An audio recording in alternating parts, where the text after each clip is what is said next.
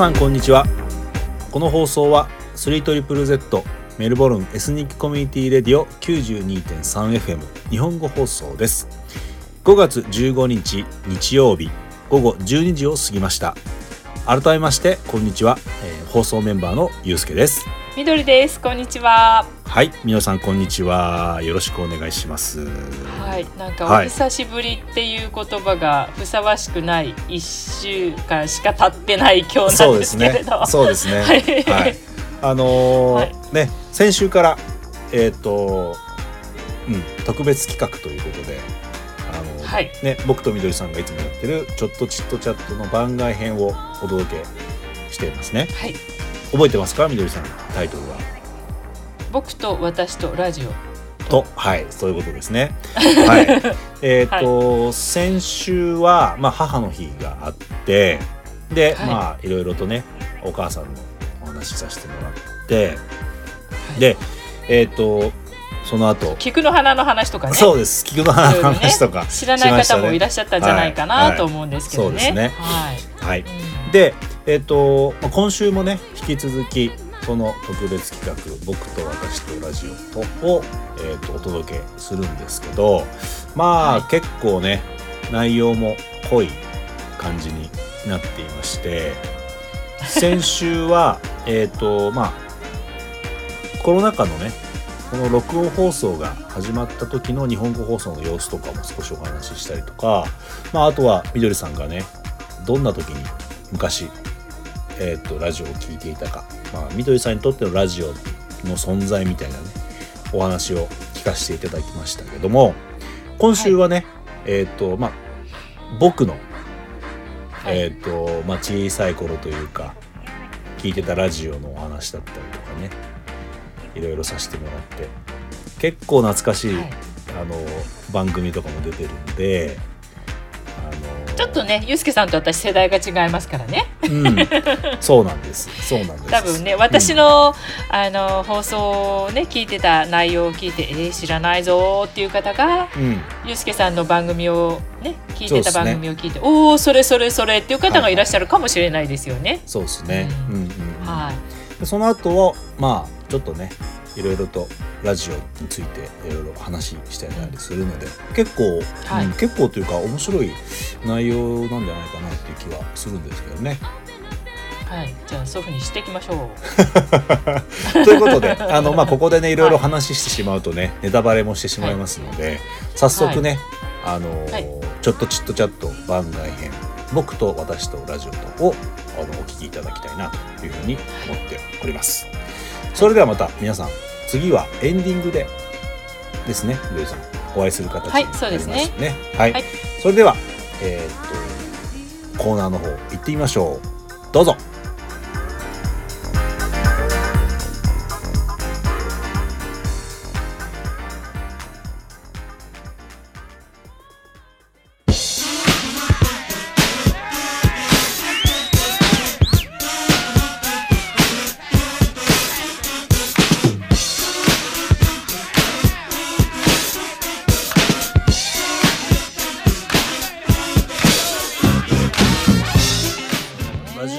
ラジオ体操もね、そうなんですね。そっか。じゃあやっぱみどりさん、まあ、学生の頃の思い出がやっぱり蘇ってくるっていうこうな感じですよね。ね生というか、まあ、受験、うんまあ高校生になるのかな。頃を思い出すかなラジオっていうと。ううんんうん僕もねどちらかというとまあ同じようなもので同じようなものっていうか同じような感じですね。うんやっぱりなんていうのかなあの僕らの時は、まあ、小学校とかっていう時は、まあ、あまり正直言うとラジオなんて聞かなかったんですけど、うんまあ、大体中学生ぐらいになってこうちょっとこう親とかと一緒にいなくてこうリビングとかで一緒にテレビを見なくなりはい。こう一人の一人のこう一人部屋にこう閉じこもるような、ね、年頃だから思春期ぐらいはいはい。からだんだんとラジオっていうものを聞き出す感じですうね。んなるほどでね。はいうんでまあ言いますと僕がよく聞いてたラジオ番組っていうとあの東京にある FM 局ではい。やってる赤坂康彦の「ミリオンナイツ」っていうのが月曜日から木曜日の確か10時だったと思うんですけど毎日やるんですよ。はい、で多分ちょっと時間的に多分親父がニュースとかを乱す時間で ご飯がご飯が終わって宿題やってその赤坂康彦見るみたいなかゲ見るじゃなくて聞くって感じでしたね。で今だ今でも覚えてるのが僕高校受験の時にあの面接の時に「テレビよく見ますか?」って聞かれて、うんまあ、正直あんまりテレビを見なかったんであんまり見なす見ないですって言って「えじゃあ何してるの?」って言われて「ラジオ聞きます」って答えてへえ「えじゃあ何を聞くの?」って言われて赤坂康彦の「ミリオンナイツ」って答えたのを覚えてるんですよ。へえその時からラジオに縁があった？みたいな中学校3年生の時から赤坂康彦のへー「ミリオンナイツ」は聞いてたんですよ。多分リスナーの人覚えてる人も多分僕と同じぐらいの年代の人大体40前後ぐらいの人はご存知じゃないかなと。いうふうに思いますね。うんであとやっぱ先ほどみどりさんもおっしゃってたまあ日本の放送のキー局ですね。にうん。ね。うん。東京のキー局の「まあ、オールナイトニッポンで」うん。で僕がよく聞いてたのはやっぱ「ナインティナインのオールナイトニッポン」なんですよね。まあそこはねパーソナリティがねあの、はい。時代とともに変化してきますからね。そうなんです。そうなんです。でうん。日替わりで変わっていくんですけそうど、ですね。うん。ナインティナインの「オールナイトニッポン」をよくおも聞いてましたね。やっぱ面白くてあの掛け合いが面白くて。うん。であのやっぱちょうど当時、うん。あのナインティナインがあのゴールデンタイムっていうんですか、あのはい。はいテレビので、はい土曜日土曜日だったと思うんですけど一番いいところにバーンって出てきた時で、ねああこの人たち面白いと思って、ラジオでも出てるっていうのでよく聞いてましたね。うんはい、であとは福山雅治の「オールナイトニッポン」ですね。福山雅治さんは知らないな。福山さんはねああ見えて結構エロいんですよ。も うそっち行っちゃいますか。もうは言っちゃいますけどで結構下ネタ多くてうんあの、うん、面白かったんです。なんかあの、ギャップが面白くて、すごいドラマではこう高青年ニヒルな感じで、ね、そうそうそうそうそうそうそう、うん、してますけどね、うん、そうがラジオになるとすごい下ネタをしゃべるっていう、うん、それがすごく面白くて聞いてました、あとは「電気グルーブオールナイトニッポン」やってて、まあ、同じ地元が静岡っていうのもあってはい電気グルーブヴ「オールナイトニッポン」も聞いてましたね、はい。まあなんかごめんなさいねみどりさん。僕ラジオ結構す、うん、好きだ好きなんですね。まあ、なんか、まあうん。なんかメジャーどころしか聞いてないので結構こう、リスナーの方にもねコアな方っていると思うんですけど、あのまあこいつこんなんだなって思われるかもしれないんですけど結構その辺はもううん。でもあれです。みどりさんと同じです中学校の高校受験の時、うん。高校の時高校から大学に受ける受かる受ける時うん。ね。やっぱ、うんうん。ずっと聞いてました。結構音楽も好きだながらですながらでなすがらね。は音楽好きだったんで、あのまあ、FM から流れる曲とかをメモってあの CD ショップに買いに行ったりとかそういうこともしたんですけどへでもあの、うん、やっぱ勉強してる時とか深夜とか、うん。うん、ラジオ聞いてましたね。なんかそういう時になんかあの私はなんか勉強じゃなくて深夜放送聞きながら机の中の引き出しの片付けとかしだしちゃったりとかね。時々なんか違うこと始めちゃったりしてうんあれ、うん。と思いながらそうこうしてるとなんか第一部が終わっちゃってああもう3時みたいな感じで。そうそうそうで3時から特にね5時まで聞いちゃうと今度牛乳屋さんと新聞屋さんが来ちゃうからああもう寝なきゃいけないけど寝たら起きれないみたいな。なんかそういうので朝までこう勉強やらなきゃいけない時のねお供っていうか、うんうん。助けてもらったかな。深夜放送聞いてて結構テンション上がってて、まあうんな寝寝てないっていうかこう深夜のこう、ハイな状態あるじゃないですか。うんうんうん。であの新聞屋さんの音が聞こえた時に あのやばいってなるあの感じね。嘘でしょっていう。そう。嘘でしょって。いうカラスの声と新聞屋さんの音はね結構やばってなるんですよね。ラジオは本当にあのねバイクの音がね聞こえてくるとゾッとしちゃってね、うんもう間に合わないぞみたいな、うん、そうそうそうそうそう。でもう一個、ごめんなさいみどりさん。もう一個実は僕うんはいあの好きな番組？大好きな番組があってこれもねあの赤坂康彦の「ミリオンナイツ」と同じであの東京の FM でやってるんですけどうん、うん、あのジェットストリームっていう番組があってあーありましたね。はい。あの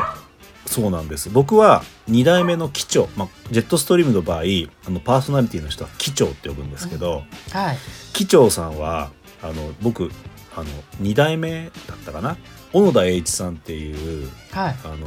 機長がいたんですけどその人の喋りの時のジェットストリームをすごくよく聞いていてへえ深夜12時になるとあの日本航空と一緒にこう日本航空がこうタイアップというか協賛というかやってたんで、あのジェットストリームで12時になるとあの滑走路の飛び立つ飛行機の音がビヨーンって聞こえるんですうよ。んうん、でもうあジェットストリームが始まったっていうとこう空港の「てんてんてんてん」っていうのがななったりとかしてでこうこう空港の中のこうざわざわざわざわした感じとかがあって、でこう、まあ、その日日によってこう、まあ、世界中を旅行していくんですけど旅行していってそのとその場所とか国々のこうエピソードみたいなのをその機長がこうなんとなく喋るんですけどあそれも大好きでしたね。まあねあの行ったことのないところをラジオによって体験させてもらえるっていう位置づけだよね。そうそうそうそうそうそう、うん、そうなんですだから僕結構空港の中のあの音とか好きなのかなっていまだにこう思うんですけど。ワクワクみたいなね。う。んそう。ジェットストリーム。であのーちなみに今6代目なんですけどへ機長えが。続いてるんですね。福山雅治さんなんですよ。あらま。はい、はい。だから「オールナイトニッポン」からのジェットストリームで結構僕の中では、あれ？人が違うぞって感じはするんですけど。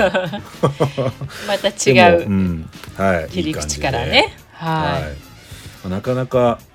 ねもう終わっちゃった番組もありますし、い。あのオーストラリアでは聞けない番組も結構あるんで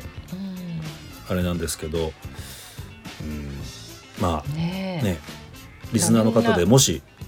ジェットストリームを聞いてる人がいたら何代目の機長が好きだとかねこうメッセージもらえると嬉しいなっねて気はするんですけどね。うん。まあ、僕もどちらかというとやっぱりあの学生の時とかあの、まあ、思春期ぐらいの時とかですね。うん。うん結構こうラジオであのーうん、からの影響っていうのは結構大きくて。うん。なんかこう聞いちゃいけない人なんか人なんかこうさパーソナリティさんの聞いちゃいけない裏話みたいなのを聞いてる感じがして なんかこうワクワクしたのを覚えてます。すごい。うん、すごいワクワクしてなんかこう聞いちゃいけないものをなんかこう悪いことしてるみたいな感覚がちょっとあったりとか、でもなんかそれをこう共有しててなんかこうリアクションはできないんですけど、うん。なんかクスクスクスクス笑ってる感じみたいなのがすごく好きだったなって。うん。まあ見えないんだけどそこで何かそのパーソナリティとつながってるっていうか、うん、なんていうか、ん自分を見てくれてるわけじゃないんだけれどもなんとなく自分を見てくれてるような気がしてその存在があることだけでありがたいみたいななんかそういう気がしたかな、私の場合は。そうわかるわかるわかる、うん同じですね。なんか、うんさっきのね例えば福山さんじゃないけどうあなんかあ福山さんも僕と同じこと考えてんだとかんうん。まあなんかこう「ナインティナイン」とかあのとかね。なんかそういうこう、ちょっとこう有名な人とかなんかこうなんか本音が聞けるというか深夜番組、特にね。なんかこう素のその人のかなんかことをこう知ることができたりとか、うん。すごい好きだったなってね、やっぱりドラマとか例えばまあ音楽にしたらミュージック演奏する場面うん。では見れない違った角度のその人が見れるっていうね、うん、まあ、こうやって私たちが喋ってる間にもユースケさんの側面私の側面をリスナーの皆さんに ご披露しているような部分もあるわけなんですけれども。まあそれがねねうん。ララジオの顔が見えないだけに面白い部分かなっていうそうのがあるかな。そうそう思います、うん。もちろんねラジオってこう、まあ、ニュースを伝えたりとか、まあ、正しい情報とかをね、こう皆さんにねこうお届けしなきゃいけないってのはもちろんわかるんですけどうん。なんかこうねまた違った側面があのあるというかさっきみどりさんも言いましたけど、見えない分ねこうすごいこう想像するっていうか、うん。どんな人なんだろうこの人どんな人なんだろうみたいな 感じですごい想像するなと思って、うん。それがすごく面白いし、うん。なんかこう、うん、面白いなんかこうメディアだななんていうふうに思うんですけどね。ねゆうすけさんこんなしてまた話してる間にすごく時間が経ってしまってますけど第1そうな回目大丈夫ですか？うん、もうこれはね多分第1回目になってないと思います。もう2回目に突入してもうますか？2回目に突入してるぐらいの編集にしたいと思います。なんかすごく面白いお話ができてると思うんで。う、ん。はい。あのねそうですねラジオの。うん。見えないだけにまあ今度ちょっとまた話のあトーンが変わってしまうんですけどじゃあ作りと作り手としてはどうしていったらいいかっていうところにもね入り込んでいくんですよね。はい、とてもいい、え切り出しをしてくれましたねみどりさん。はいということでうん。あのーここでねまたまたというかここで一曲また挟はあの挟ましてもらいましてはい、えっ、と最後ね後半えっ、とまあじゃあ日本語放送にとってのっていう言い方をしてしまうといけないんですけど、あこんなねあのラジオを昔から親しんでる僕たち僕は僕とみどりさん、まあ、もちろん他のメンバーももちろんいますけどあのこれからね日本語放送、えーとまあ、どういう形であのラジオを通してまあ表現していくかというか何を皆さんに伝えていくかみたいなことっていうのをね本当に僕とみどりさんだけのあのこれはもう井戸端会議なのであの、まあ、そもちろん他のメンバーのね意見とかもたくさんあるのは重々承知なんですけどまあ今回ね2人でまあ少しその辺をお話ししていってみようかななんていうふうに思ってます。ここそれではここで1曲お届けしたいと思います。どうぞ。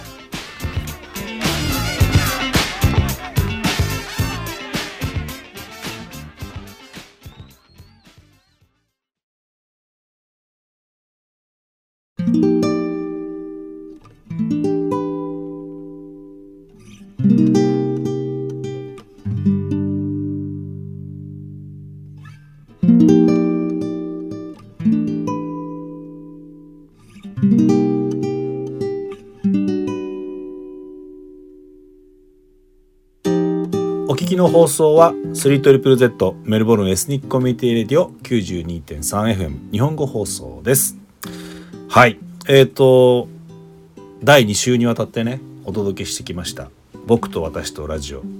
えっ、と、ちょっとちっとチャット番外編なんですけど、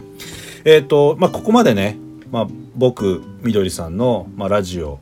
まあ、昔よく聞いてたラジオとかね、なんかこう、自分がどういう時にラジオを聴いてたかみたいなお話っていうのをお届けしてきたんですけども、えっ、と、ここからはね、えっ、と、まあ、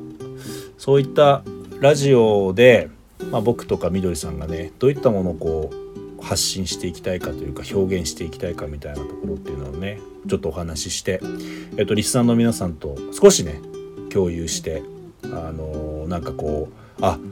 日本語放送というか、まあ、僕とかみどりさんがねこういうことを考えて番組を作っているんだなみたいな部分っていうのを少し、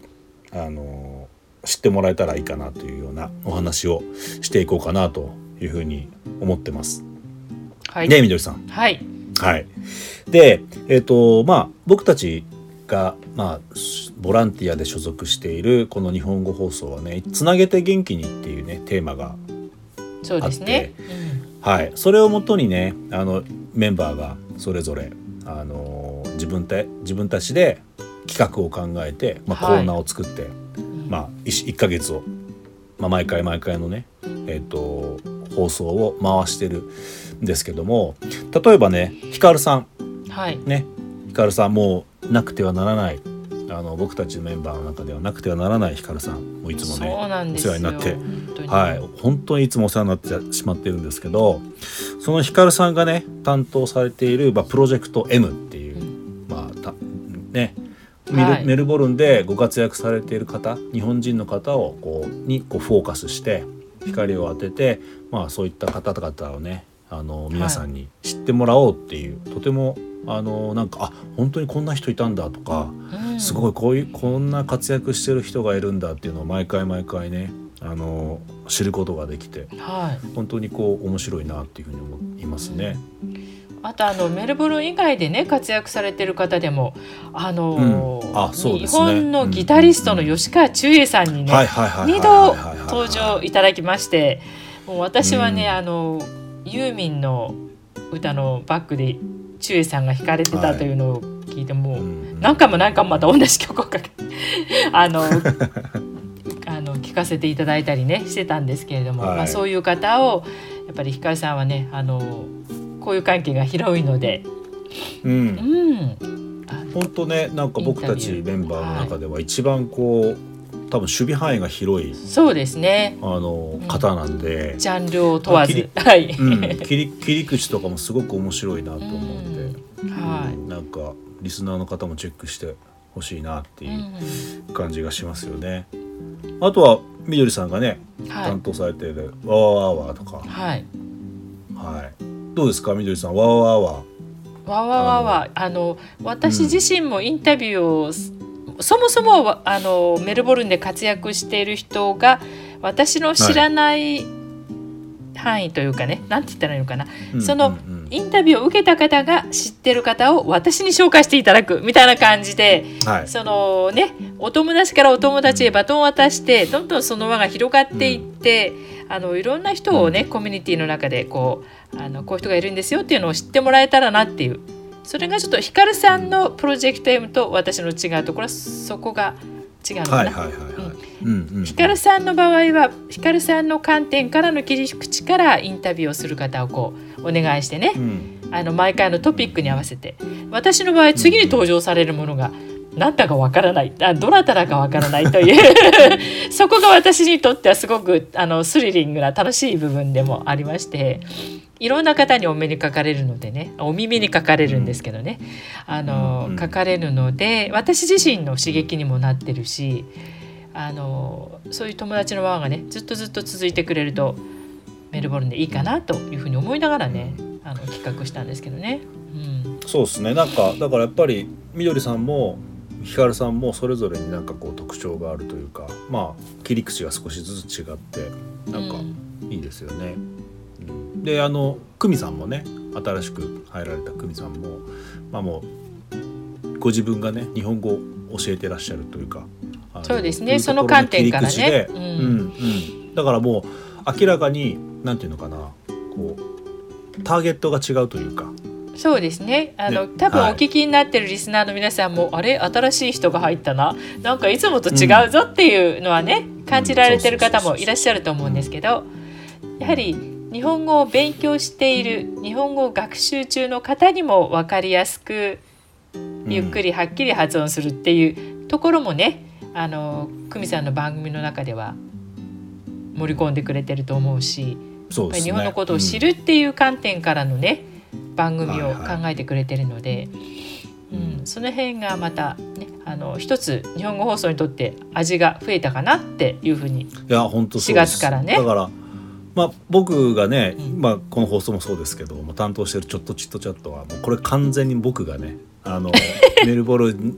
まあ僕今東京にいて、まあ、メルボルンにいるみどりさん、まあ、メルボルンの状況どうなんですかとかはい。みどりさん元気ですかみたいな、はい。まあ本当はねみどりさん以外のあのメンバーの方とかもいろいろ入れてあのできればね、はい。一番いいと思いますしリスナーの方とかを巻き込みながらね、はい。お話できると一番いいと思うんですけど、うん。まあ、ちょっとそこはねあの2022年の僕の課題でではあるんですけど、そうですね。あの手を挙げてもらうっていうのもいい面白いかもしれませんね。そうですね。あのちょっとチットチャットに登場したい人手を挙げてみたいな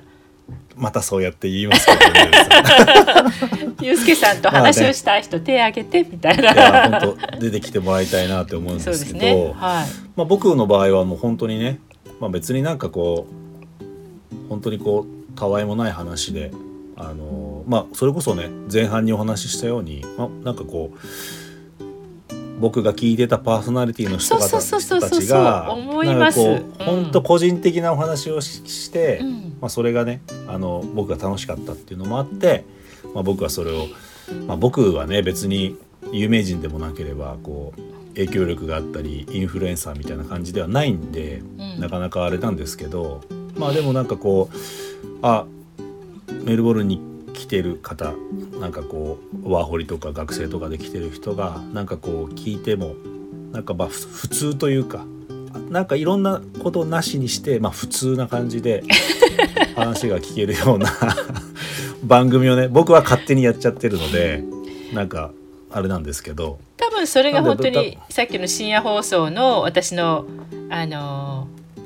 なっちゃんちゃこちゃんじゃないんですけど2人がうんうん。その日あったの、今日は何されたの？みたいな感じで話してて、うんうんうんえー今日ですか？みたいな感じで進めていく、うん。なんかそのノリを私はちょっと頭の片隅になんかいつもこのコーナーではねなんとなくあありがとうございます。思いながらはいす。、なかなかそこまでは声優ではないので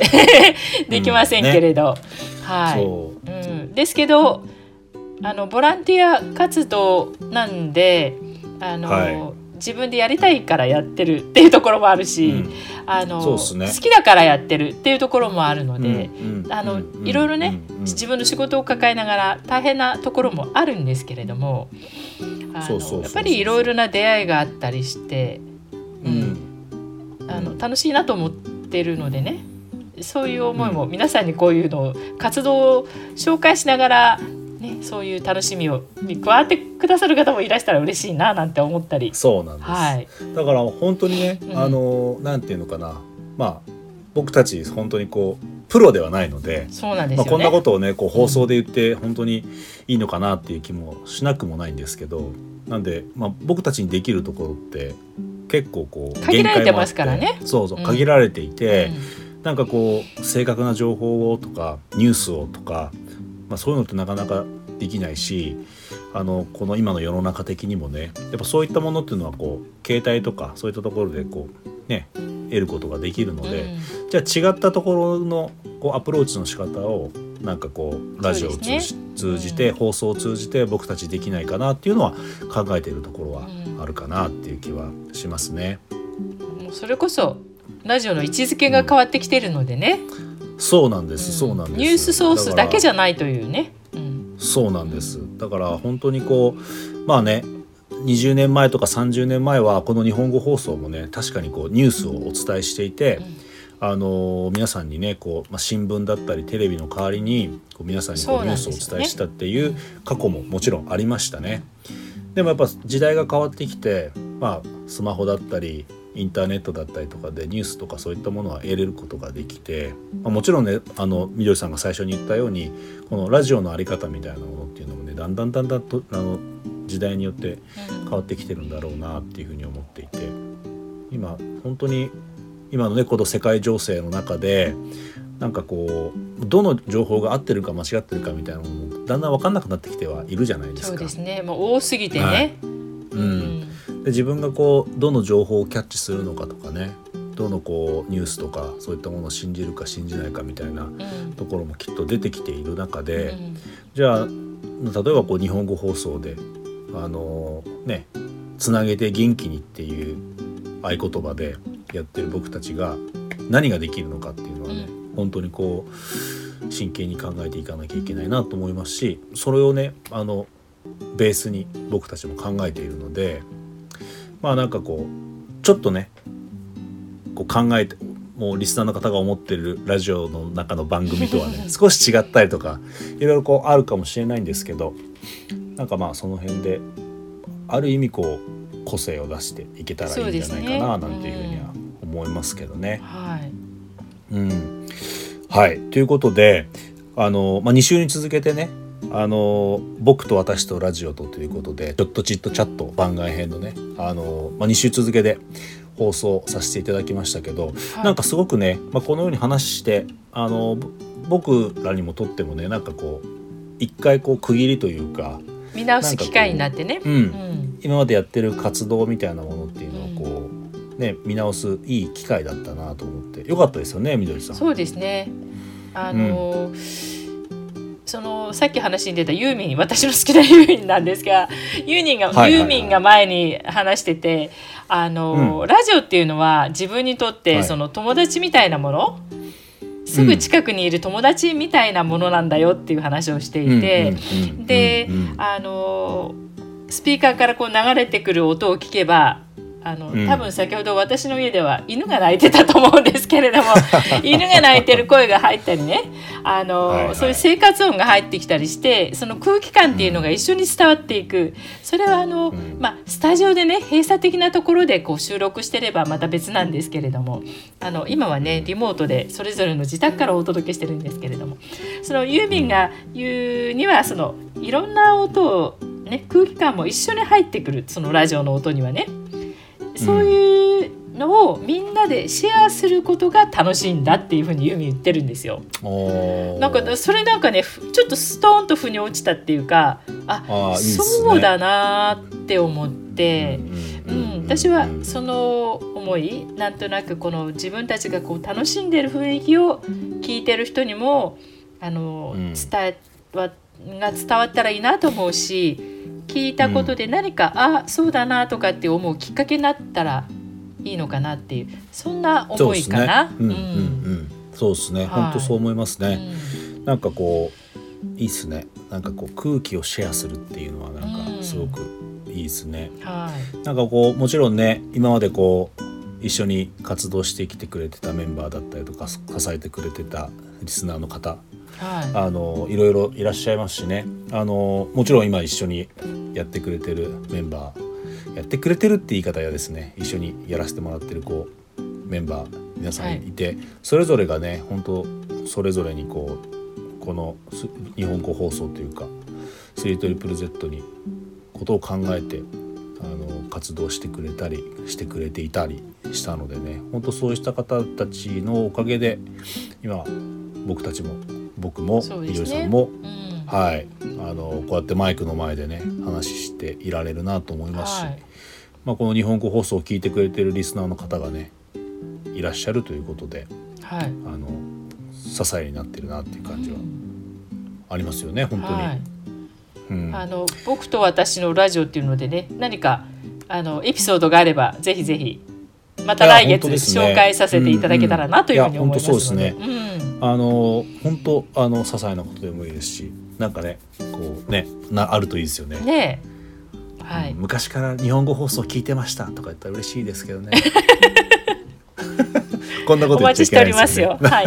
はい。ということで、ははいい、あのーね、あっという間にあの時間も過ぎてしまって、はい。あのーうん、いいユーミンの言葉でね、締めて締めさせていただくことができて、本当に 素晴らしいですね。もう本当に。私の大好きなユーミンさん。うんユーミンなんてね言っちゃいけない松任谷由実さんっはい、て言わな松任谷由きゃいけないんです実さんって言わなくてはいけない。はい。はい、はい、ということで、えー、と僕と私とラジオと、えー、2週続けてお届けしました。えっ、と番組自体はこの辺で終わらせていただきたいと思いますけども、えー、と来週以降もねあの日本語放送続きますのでぜひそちらの方も聞いていただいて何かあればメール等でね、あのーご連絡いただければなというふうに思います。はい。はい、みどりさん、長丁場、本当にありがとうございました。はい、ありがとうございました。はい、リスナーの皆さんもどうもありがとうございました。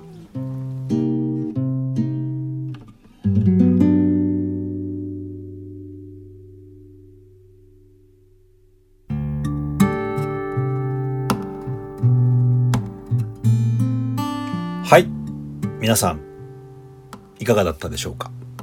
えっ、と、まあ、ね、コーナーの中でもいろいろお話ししましたけど、えっ、と、まあ、僕にとってのラジオ、みどりさんにとってのラジオ、まあ、ね、これからの日本語放送、まあ、日本語放送というかね、ラジオでどういったことを、まあ、発信していくかみたいなね、お話をさせていただきましたけども、ね、どうでした？みどりさん。なんか。今ってね、いろいろ YouTube だとか、まあもちろんね SNS を使ってでもそうなんですけど、いろんな人が自分のやってることを発信できるようになってきてるじゃなはいいですか。はいはいはい、そうですね。うん。だから別にラジオでなくてもいいんじゃないのっていうところを考えられる方もいらっしゃると思うんですよね。例えばこう今やってるちょっとちっとの内容ね、別にラジオの電波に載せなくてもいいんじゃないのっていうところはあるんですが、私の今あの、まあ、ちょっと今代表させていただいてるところの立場はい。的ところからちょっと言わせていただくと、うんはその今メルボルンのエスニックコミュニティラジオという、まあ、ラジオステーション 3ZZZ っていうところなんですけども、そこにまあ70カ国語ほどのグループがまあ存在していて、はい。その中の一つにジャパニーズがあるっていうことを、に意義があると思うんですね。はいはいはい。だそこから発信しているっていうことうん。は、メルボルンのこのソサエティの中の一員だっていうジャパニーズが一員だっていう位置づけから発信していけたらだからそこにそんあの存続している所属所属していることに意義があるかなっていう、うんそうですね。うん。そう思いますよ、そこからの発信に意義があると思っているので,、でまたその日本語放送って1994年から始まってるんですけれども、はいあのもしかしたらこの放送をお聞きいただいてる方の中にね僕やってたんだぞ私やってたのよっていう方もいらっしゃるんじゃないかと思うんですが、まあ、そういう方のその時の思いうん。を、まあ、ずっと受け継いでで、まあ、今のこの環境の中でのじゃあ日本語放送の位置づけみたいなね、うん。そういうのを少しあの私たちメンバーがね、うん。考えながらボランティア活動を通じて、メルボルンのこのエスニックコミュニティの中での日本語日本語グループうん。の活動としてね何を続けていったらいいのかっていうのを常に頭に置いて放送を続けていけたらなって思ってるんですね。そうですね。うんうん。うん、でそれがリスナーの皆さんの何かのアンテナに引っかかるものでありたいなと。うん。それは、うんいう本当に思いそそう思い思いかなますね、うん、本当に確かにこの、まあね多民族国家というかその本当にこう、うん。いろんなね人種がいるメルボルンの中で、まあ、もちろんメルボルンだけじゃないですけどメルボルンの中はい。でちゃんとね、このコミュニティラジオの中の一つの番組としてねこの日本語放送日本語っていうね、あの番組があるっていうのは、うん、やっぱりそういうこうコミュニティに属しているというかあの認知されているというか、ねそういう証拠だと思うのでやっぱりねそうですね。んそこをやっぱ続けていくっていうのはすごく大事なことだと思っていると思いますね。うん。あとは聞いてくださってる方の中にその「えー日本語放送ってあったんですか?」っていう方がかなり多いんですよねやっぱり今ねそうです今でも。うんうんううんん。であの特にね一人でがあの大学こちら留学されてる方とか、うん。日本語でなかなかね、うん。そういう生の声を聞けないっていう人にはうん「えー、これ声聞けるだけで嬉しいです」っていうふうに言ってくださる方もいらっしゃるので。まあそういう方が一人でもね多くいてくださったら嬉しいなっていう思いそうですね。ううんんはいこれあれですね、みどりさん。あのエンディングのだけ、エンディングだけではしゃべあのは語り尽くせない何かがありますね きっとね。これあのこれはまずい放送後期のような感じでちょっとい一個ね番組になるかもしれないのでちょっとそれ僕考えておきますね。そねれも面白いですね。はいはい、はい。よろしくお願いします。ということで、えっとまあ、2週にわたってね僕と私とラジオとということで、まあ、お話しさせていただきました、はい。なんか本当にねこういい機会だったんじゃないかなと思って。あのすごくね個人的な意見がほぼ大多数でありますのでまあね日本語放送全部の意見ではないっていうのはもちろん前提であの聞いていただけたらなっていうふうには、まあ、最後にエンディングで言っても遅いんですけどっていう部分はあるんですけどね。はいあの本当になんていうのかな。いい機会をもらえたのなので、まあ、あのこういう内容でお届けさせていただきました。はい。はい。で、えっと、前回の、えっと、先週の放送のね、エンディングでも、ちょっと、あの、お話しさせて、みどりさんの方からお話しさせていただきましたけど、5月はね、えっと、メンバーシップのドライブ期間、ドライブ期間って何ですか、はい。っていう感じなんですけど、メンバーシップ強化月間って言った方が分かりやすいですかね、になっておりますね。はい。で、えっと、まあ、あの、内容につきましてはね、あの日本語放送のフェイスブック並びに、えっとインタあのインターネットじゃなくて、えっとインスタグラムの方をねインスタグラムはいはい。ご確認いただいてあのまあ皆さんのねサポートで僕たち、えーと、この 3ZZZ の放送は成り立ってますので、まあ、そちらできる限りあのごご協力いただいて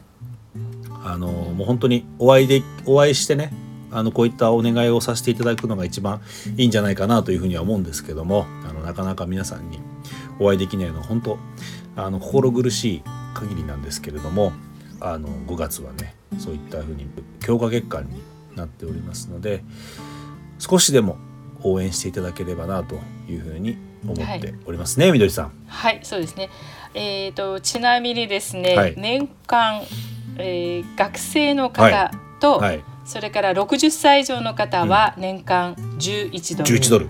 それ以外はい。それ以外の方は16ドルとなっておりますのではい、はい、えー、サポートしたいなという方ぜひあのオンラインの方からもね、うん、簡単に、はいあの申し込みいただけますので、うん、お手数なんですけれども、うん、ご協力いただけたらありがたいなというふうに思っております。Facebook と Instagram でお知らせさせていただいておりますので、はい、そちらの方確認いただければなというふうに思います。はい、はい、えー、それではえっとあっという間にお時間になってきてしまいましたので本日の放送もこの辺で終わらせていただこうかなというふうに思っております。次回の放送は5月の22日今日と同じ、えーと、日曜日の午後12時から皆さんとお耳にかかれればなというふうに思っております。それでは今日の放送をお聞きいただきありがとうございました。みどりさんありがとうございました。ありがとうございました。リスナーの皆様、えー、良い1週間をお過ごしください。それでは、さようなら。さようなら。